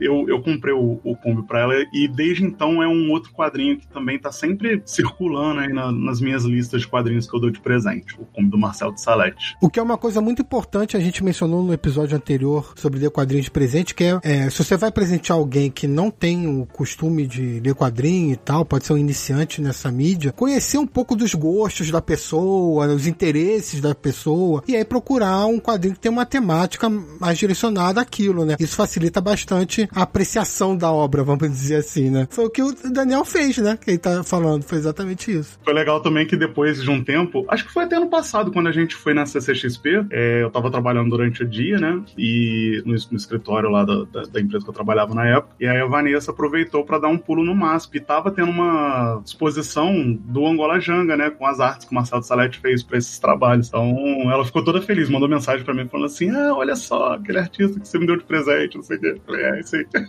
Bom, continuando aqui, A Vida de Jonas, do Magno Costa e do Marcelo Costa. Esse quadrinho foi publicado pela Zarabatana e ele é uma obra que trata sobre alcoolismo e apresenta esse personagem, o Jonas. Só que qual é a curiosidade dele que apesar de ser um tema muito pesado e o personagem passa por várias dificuldades na história, ele é desenhado como se fosse um bonequinho Muppet, né? Sabe aqueles bonequinhos que você coloca a mão dentro e, e mexe a cabeça para falar e tal, essas coisas. E ele tem essa dicotomia entre como o personagem é apresentado visualmente e o tema sério que é debatido sobre ele, porque ele trata com alcoolismo e aí o problema que traz na vida dele com a família e a dificuldade para conseguir largar né, a bebida. É uma obra pesada, mas que é um assunto muito importante também sendo tratado. Já ganhou prêmio, esgotou tiragem, foi relançado, enfim. É uma obra muito boa e muito importante. Bom, Samir, eu vou aqui roubar o jogo e vou fazer um dois em um, é, até por uma, uma razão muito justa. Eu quero de um projeto muito interessante, que eu gosto que esses materiais sejam dados como presente, porque é um quadrinho barato, é, relativamente barato, e que mostra que todo mundo pode alcançar o sonho de fazer quadrinhos, que é o projeto Narrativas Periféricas da Mino, e eu vou indicar dois quadrinhos. O Janeiro 06 do Culpa, que inclusive resenhei na, nas nossas segundas-feiras lá, que é,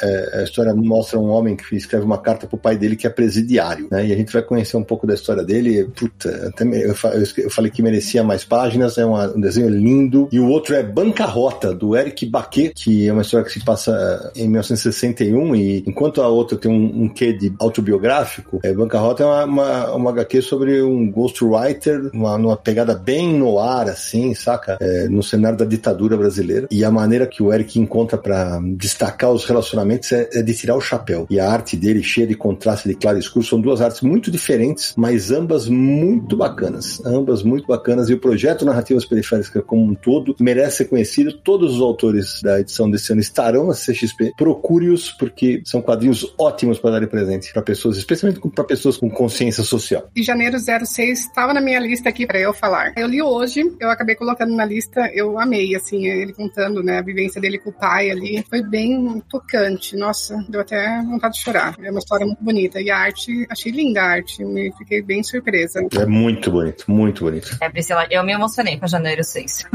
É. Esse me pegou de jeito, assim. É impressionante, né? Como a realidade realmente é muito difícil, assim. Eu acho que o Coco, ele fez isso de uma maneira muito... Muito poética. É, muito delicada, até mesmo de, de por uma história tão dura, né? Como é a da HQ dele, né? Com absoluta certeza, porque putz, tem cenas na HQ que é a criança, o menino, né? Ele sendo revistado para entrar no, no, presídio. Puta merda, velho. Pois é. E como aquilo vira, tipo, rotina dele, e as pessoas olham, assim, ah, aí tá indo lá pra não, né, não sei qual estação, ah, tá indo visitar o presídio, certeza. É o julgamento das pessoas, né? É, o julgamento das pessoas, e, poxa, você sendo criança, você tendo que ir no presídio, passar por toda a revista, que é praticamente humilhante, para você conseguir ver, se encontrar com seu pai por alguns minutos, né?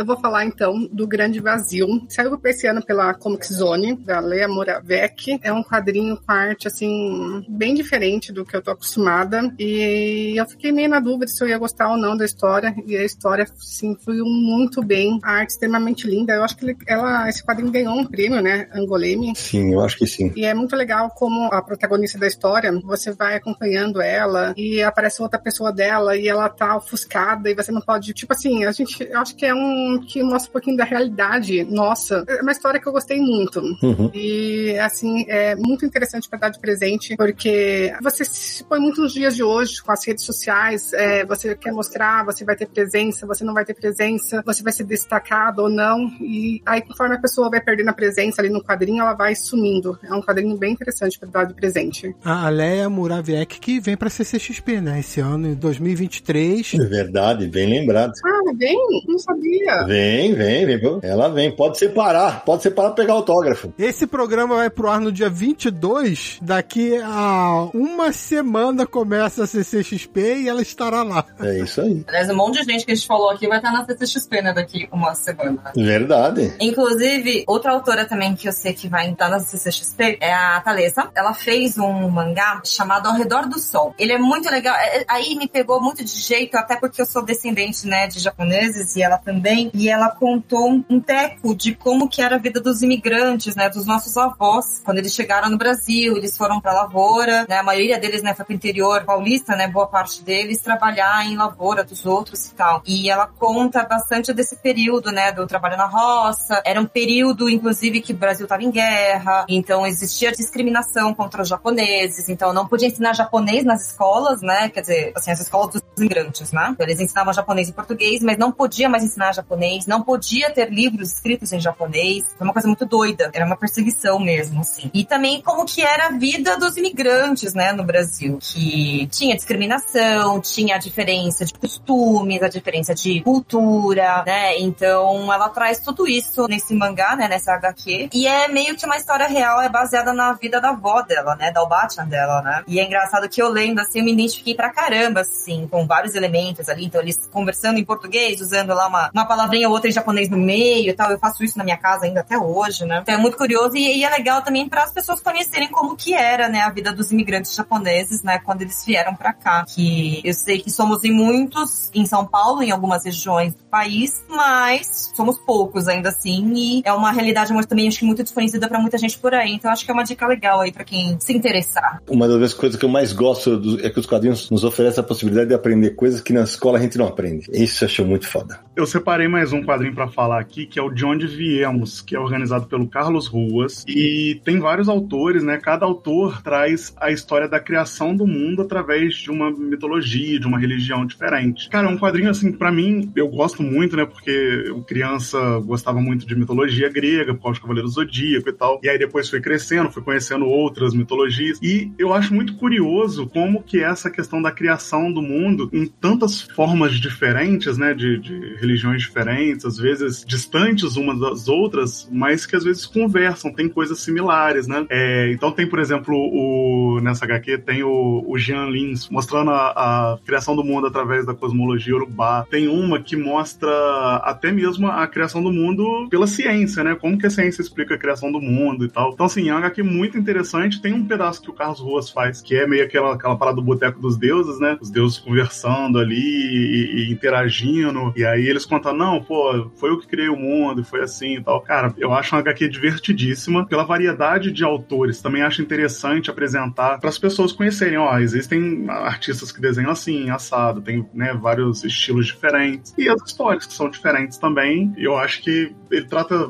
né, os autores tratam aquelas histórias ali com muito respeito, com muito carinho. Eu achei uma publicação muito gostosa de ler, cara. Esse livro do, do Carlos Ruas, acho que tem esse aspecto. Ele trata todas as fés com muito respeito. E eu acho uma maneira ótima de você falar. O que é difícil, né, Sidão? Porque aproveitando o Carlos Ruas, e no começo, a gente, o início desse programa foi falando de tiras, pô, um sábado qualquer do Carlos Ruas é um prato cheio para você dar de presente, porque é, tem várias é, edições reunindo as tiras dele, e ele trata todas as religiões um sábado qualquer, e ele é respeitoso com todas, e fazendo humor, né? O que é difícil. É, e esse ano, Samir, esse ano ele lançou o melhor do sábado qualquer, um livro que eu me convidou para editar, eu editei com um freelancer para ele, e ele redesenhou todas as tiras, inclusive ele fez algumas que ele redesenhou e reescreveu porque ele não concordava mais com o que ele tinha escrito na época. Pô, que massa, cara. Olha só. Essa edição eu preciso pegar ainda, não. Agora CCXP eu pego ela. Bom, mais um mangá então, Bakuman da JBC. E por que, que eu indico Bakuman? Porque Bakuman, ele é um, é um mangá, não é complicado de se acompanhar no sentido de que, ah, tem muita fantasia ou tem coisas sobrenaturais nem nada, apesar de que Bakuman é do Tsugumi Oba e do Takeshi Obata, a mesma dupla do muito popular e famoso Death Note, que já tem anime, tem filme live action, tem tudo. Bakuman é dessa mesma dupla. Só que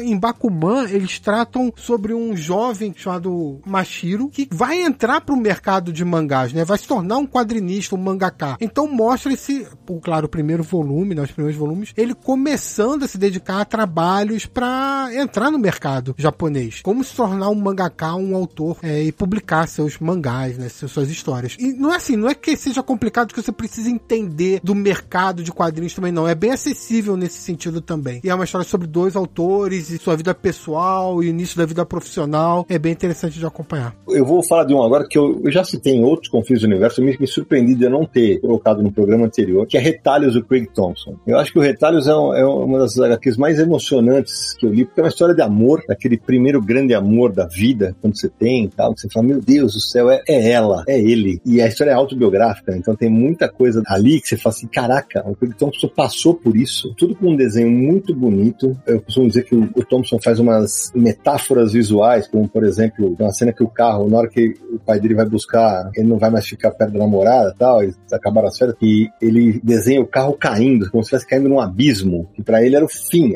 Né? Meu Deus, e agora o que será de mim? Né? E é uma história muito bonita, que acho que pode funcionar para qualquer leitor. Olha, esse quadrinho que o desenho é bonito, a história é envolvente, e quem gosta de, de filmes, de romances tal, certamente vai se encantar com essa HQ.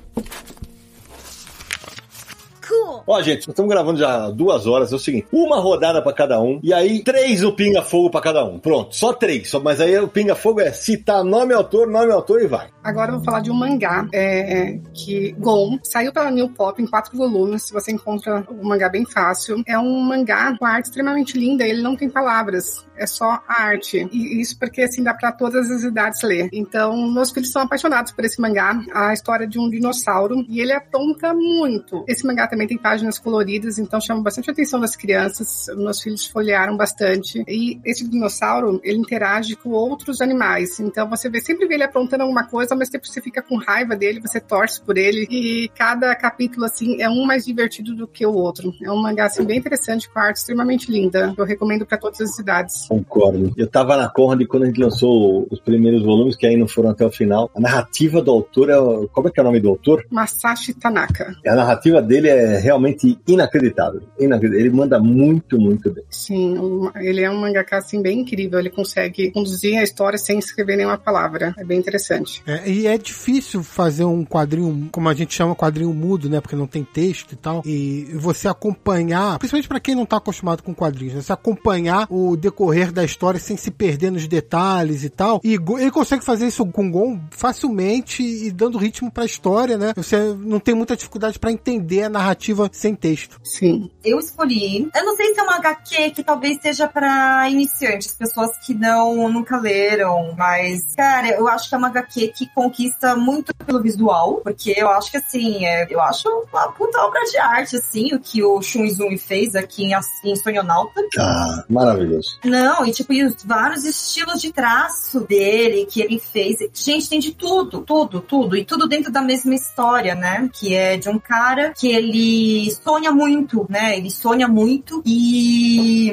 ele vê um assassinato, né? Uma mulher sendo assassinada. No sonho, no sonho, é. Então, ele não sabe se foi sonho ou se foi realidade. E aí vai todo o mistério, toda a investigação dele, tipo, ele anotando os sonhos dele, entendendo o que aconteceu, o que não aconteceu, se é real, se não é, se a mulher existe, se ela não existe. No decorrer da história, ele vai brincando com vários tipos de traços, né, que também correspondem aos sonhos que o protagonista vai tendo. Assim, cara, é muito louco, assim, tipo, é muito louco. É, e é bonito. Eu acho sensacional, porque ele vai, pra quem é veterano de quadrinho como o meu caso, cara, ele vai emulando os traços de cada autor que ele, que ele vai. Então, daqui a pouco ele, ele, ele emula o traço de um Curto Maltese, do Hugo Pratt, daqui a pouco ele vai pra outro. É sensacional. E já falei isso nas redes sociais, vou repetir aqui. Pra mim, na minha lista, seria impossível que o Sononauta não tivesse concorrendo ao Jabuti desse ano. Nós estamos gravando agora, não sabemos qual o resultado, mas pra mim estaria facilmente entre os 10 semifinalistas. É, independente de ganhar ou não, né? Tá na lista dos 10 finalistas. É bom, gente. Sim, exatamente. Pô, eu vou fechar aqui as minhas indicações com uma HQ de terror que o Sidão já, já resenhou lá no Universo HQ em resenha, que é o Casagrande do Robson Moura. Cara, eu acho que assim, é, já li algumas HQs de terror, mas essa foi a primeira que eu parei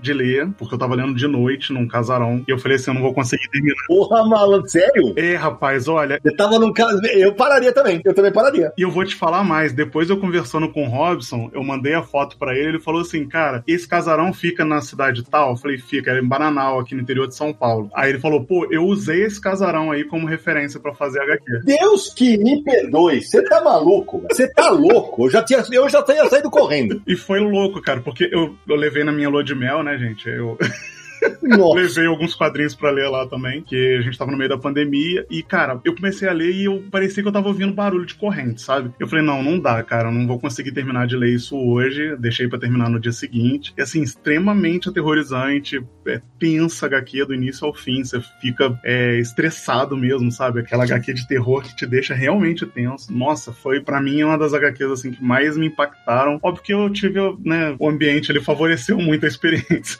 mas eu acho que é uma HQ muito boa, cara. Porque é uma história que mistura terror e escravidão, né? Exatamente. Então, por isso que ela é tão. Cara, apenas leia, porque é realmente muito boa. Ela é pesada. Não, e tem uns, umas paradas que você vai lendo, você fala assim, ah, isso daqui é exagero do autor, né, cara? E algumas semanas depois apareceu notícias no, no, na televisão de situações parecidas, sabe? Enfim, é muito tenso. Pra encerrar, então, a minha indicação nesse programa especial de Dequadrinhos de Presente, eu vou comentar Mulher Maravilha História As Amazonas, que foi publicado este ano de 2023 pela Panini, é um quadrinho do selo Black Label. A pessoa não precisa ter nenhum conhecimento prévio da Mulher Maravilha para acompanhar essa história. Ela basicamente conta como que as Amazonas surgiram e envolve toda a mitologia grega. O roteiro é da Kelly Sue DeConnick, artes espetaculares do Phil Jimenez e também muito bonitas do Jenny Ha e da Nicola Scott. Isso é uma história em três partes, né? Cada um ilustra uma parte dessa história. E ela é muito calcada na mitologia grega, nos deuses gregos, como que as deusas da mitologia grega é, entraram em conflito com Zeus e aí surgiram as Amazonas e como tudo isso vai levar, no final das contas, ao aparecimento da Mulher Maravilha. Então, é uma história que não havia sido contada ainda no universo DC e que vale muito a pena ler. Foi indicada pro Eisner Awards, ganhou o prêmio lá, enfim. Recomendo demais, foi uma das minhas leituras preferidas esse ano. Eu vou terminar com um quadrinho que eu já falei dele. Foi o meu primeiro do, da minha lista do, de quadrinhos do ano passado. É, falei dele no destaques do ano, mas para audiência rotativa, de repente, não ouviu o programa, não viu, não assistiu ao vídeo, que é do meu queridinho Regresso ao Éden, de Paco Roca, publicado pela Devir. Paco Roca, é um dos meus autores favoritos.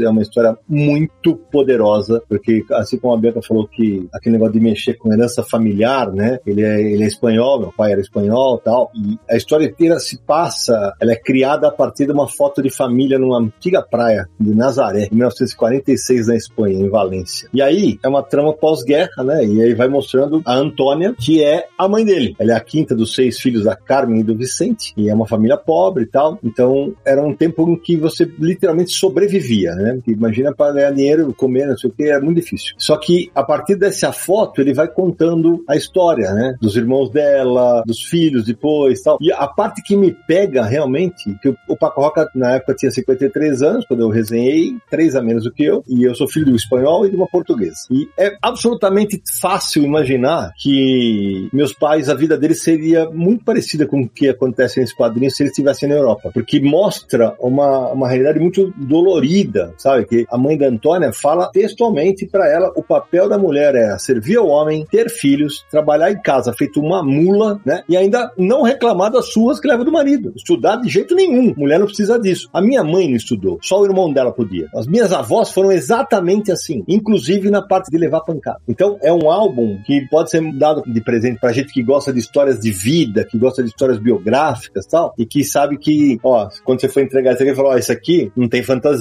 isso aqui não tem aquele finalzinho feliz que você tá esperando em, em um romance e tal, esse aqui é de verdade. É um dos quadrinhos que, pra mim, é nota 10, é um quadrinho que eu guardo na memória, no coração. Bom, agora é o seguinte, o tempo acabou, mas antes de irmos embora, Samir, eu vou deixar três ou quatro, vai? Três ou quatro no Pinga Fogo, hein? Quatro, vai.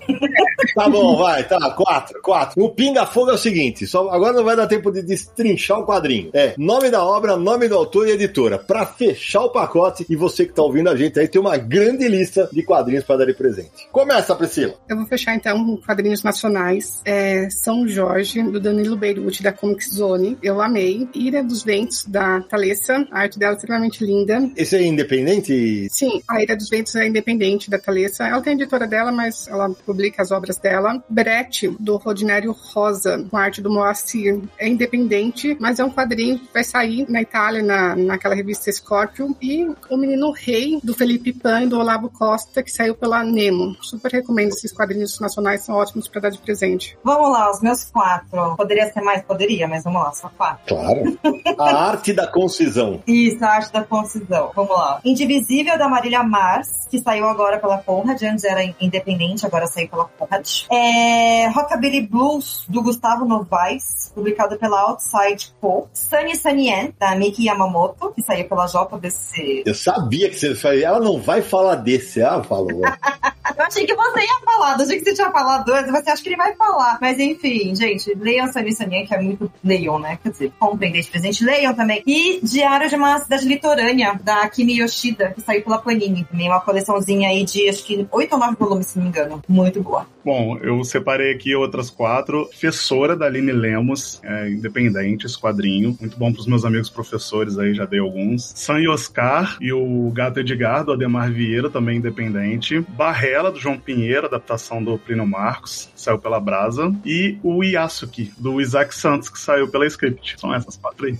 Rapidinho, então, coleção top da figura. É uma coleção com quadrinhos do Sérgio Top. Inclusive agora tá no Catarse aí o volume 5 e 6. Só que, apesar de ser uma coleção, cada volume tem uma temática específica, então pode ser um volume só dessa coleção. Tem histórias que se passam na América do Norte, é, histórias com seres mágicos, histórias com povos da África e Oceania, enfim. Mas o que, que é legal? É que são histórias curtas em cada volume, explorando diversos temas, e visualmente é uma coisa maravilhosa, assim, é uma obra de arte em páginas de quadrinhos. Então, se você conhece alguma pessoa que curte arte, top é uma escolha certeira, tá? Um quadrinho também que eu vou citar, porque é diferente de tudo que a gente mencionou aqui, é o Efeito He-Man, da editora Mino, do Box Brown. Por que, que eu tô indicando esse quadrinho? Porque ele é, é um documentário em quadrinhos, então tem uma pegada bem diferente de tudo que a gente mencionou e pode agradar a um público aí legal. A Infância do Brasil, do José Aguiar, que fala como que o Brasil trata suas crianças desde o século XVI até hoje e como acarreta socialmente todos os problemas. E uma dupla de quadrinhos bem legais do Estevão Ribeiro, que é Pequenos Heróis e Futuros Heróis. É muito divertido esse quadrinho, para quem não conhece, é como super-heróis é, inspiram as crianças, né? E aí faz várias histórias curtinhas com desenhistas convidados, é muito legal. Ô, Samir, só para deixar claro que o Infância do Brasil é publicado pela Nemo. Ah, exatamente. Então eu vou fechar os meus quatro. Um que eu resenhei recentemente no Universal aqui em resenha. Quadrinhos dos anos 20 do André Dummer, publicado pela Quadrinhos da Companhia, pra galera que negacionista ou que viveu a pandemia, leia porque é divertidíssimo. Pra quem gosta de histórias policiais ligadas à, àquela época mais romântica do cinema, Fade Out, do Ed Brubaker e do Sean Phillips, publicado pela Mino, maravilhoso. Pra quem gosta de histórias emocionantes e que fazem chorar, dramas familiares, porque é uma história real, o espetacular Meu Irmão Caçula, do Jean-Louis Tripp, publicado pela Nemo. E fechando, também para quem é contra os negacionistas de plantão, quem é antirracista, tem que ler Os Santos, de Leandro Assis e Tricila Oliveira, publicado pela Todavia.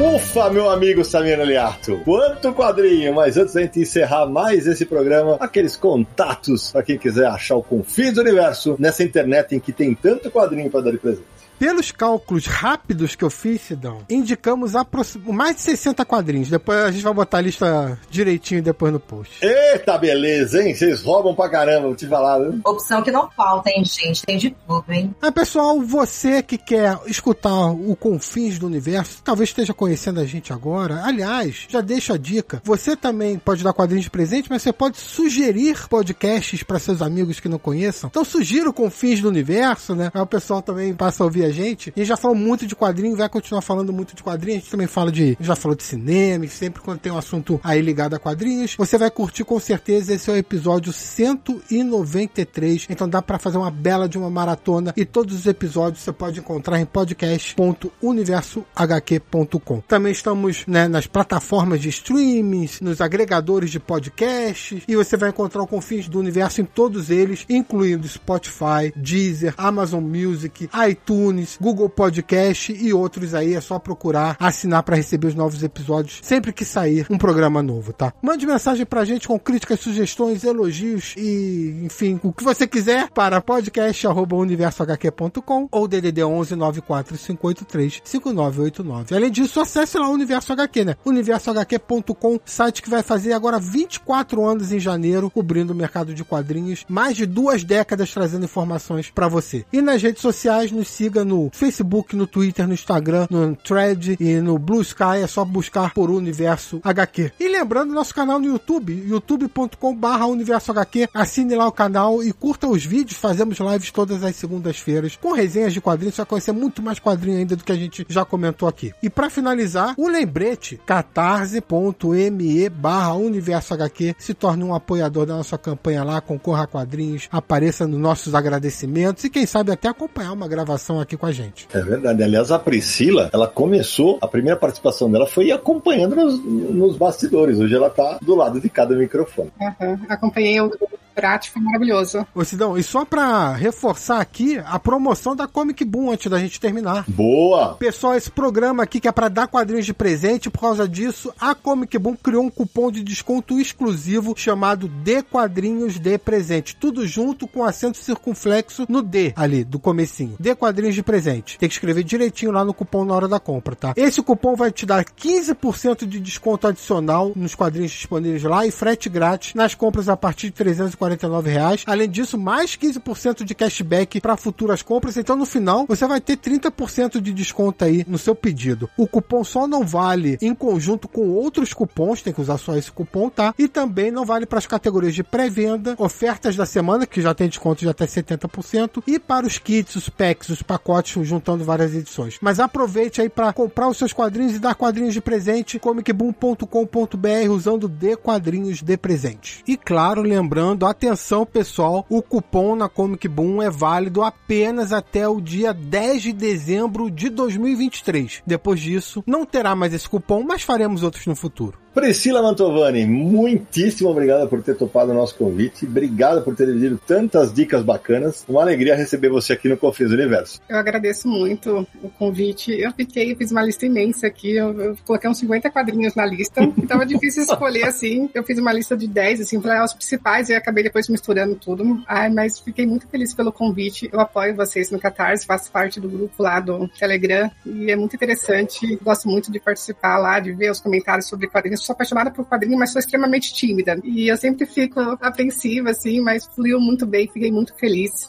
de conversar com vocês. Algo que eu sou apaixonada, né? Eu amo quadrinhos, mangás, livros, literatura em geral. E fiquei muito feliz de conhecer a Bianca e o Negro Geek, que eu não conhecia eles. Foi muito interessante. Obrigada pelo convite. É, então você sabe, quem vem pra cá volta, hein? Fiquem atentos os três. Vai que esse time vira um time anual, hein? Vai saber, né? Bianca Sakai, minha querida, muito, muito obrigado de também ter aceitado o nosso convite. Ah, gente, eu que agradeço. Eu fiz também uma lista que nem a Priscila, me planejei, não fiz nada que planejei, coloquei coisas fora, deixei outros de fora. Uma loucura, né? É assim, é a vida, né? Bem-vindo ao nosso mundo.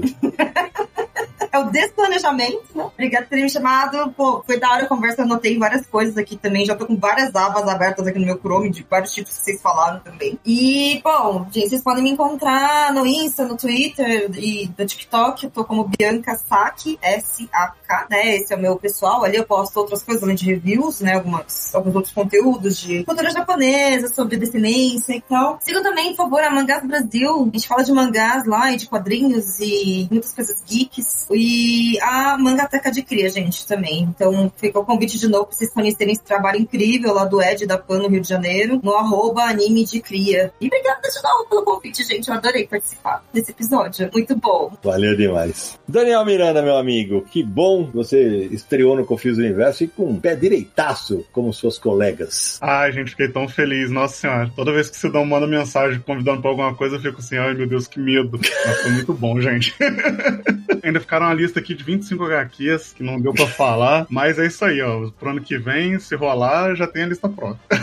Olha aí, imagina só que ainda tem um ano pela frente. E, aí, e você que tá ouvindo a gente, inclusive, coloque nos comentários uh, nas redes sociais ou no post do Universo aqui o que você deu de presente, o que você daria de presente, o que você ganhou de presente. Vale tudo. Obrigadão, Daniel. Valeu, obrigado. Samir Daliato. Primeiro, agradecer a participação do Daniel, da Bianca e da Priscila. Muito obrigado por terem participado aqui comigo com o Sidão, indicando quadrinhos aí pro pessoal presentear outras pessoas. Tenho certeza que muita gente vai aproveitar essas dicas aí. É obrigado você, apoiador do Confins do Universo e do Universo HQ. Espero vocês também aí nos próximos programas, porque faltam só dois para acabar o ano. E aí depois vamos para 2024 com a bateria recarregada para mais episódios inesquecíveis. E eu não vejo a hora de acabar esses três para entrar em férias, Samina Aliato, mas tudo bem.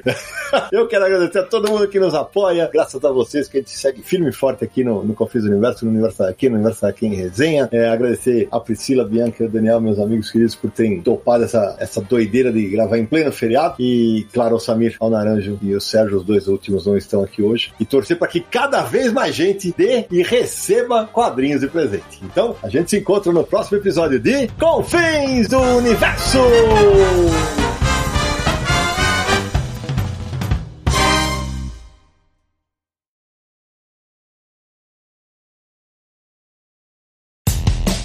Mais claro ou na noite mais densa, você está deixando a nossa presença. Faça uma boa viagem de volta, mas não fique disperso. Nos encontraremos no próximo episódio de Confins do Universo.